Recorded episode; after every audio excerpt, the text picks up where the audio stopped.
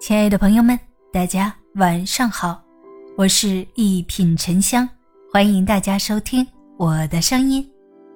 高情商的人都有这三种说话习惯。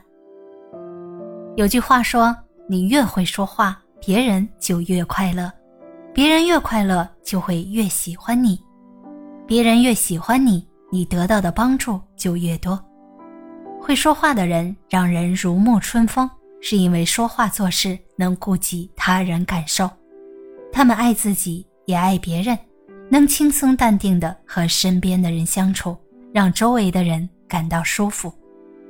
真正高情商的人心里永远装着别人，会赞美。无论什么时候，会夸人、会赞美人的人总是最受欢迎。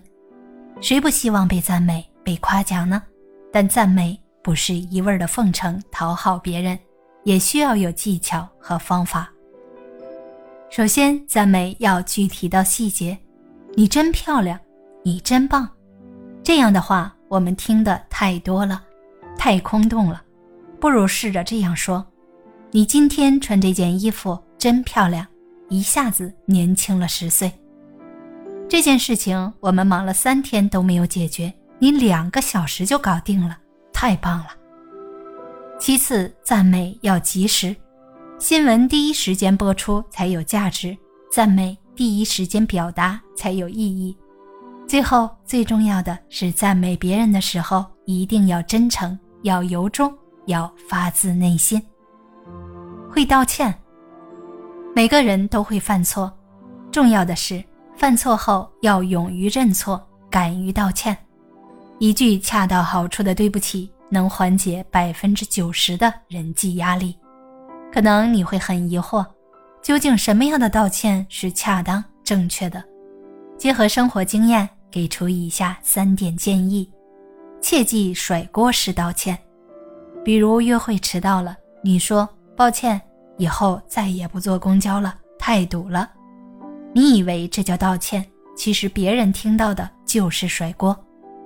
你可以说对不起，是我自己没把握好时间，我应该提前一些出门的。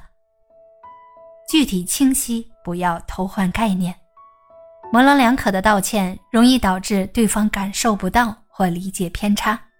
道歉的时候需要把错误的内容表达清楚，否则就是无效的歉意。不仅口头上说，也要有相应的行为。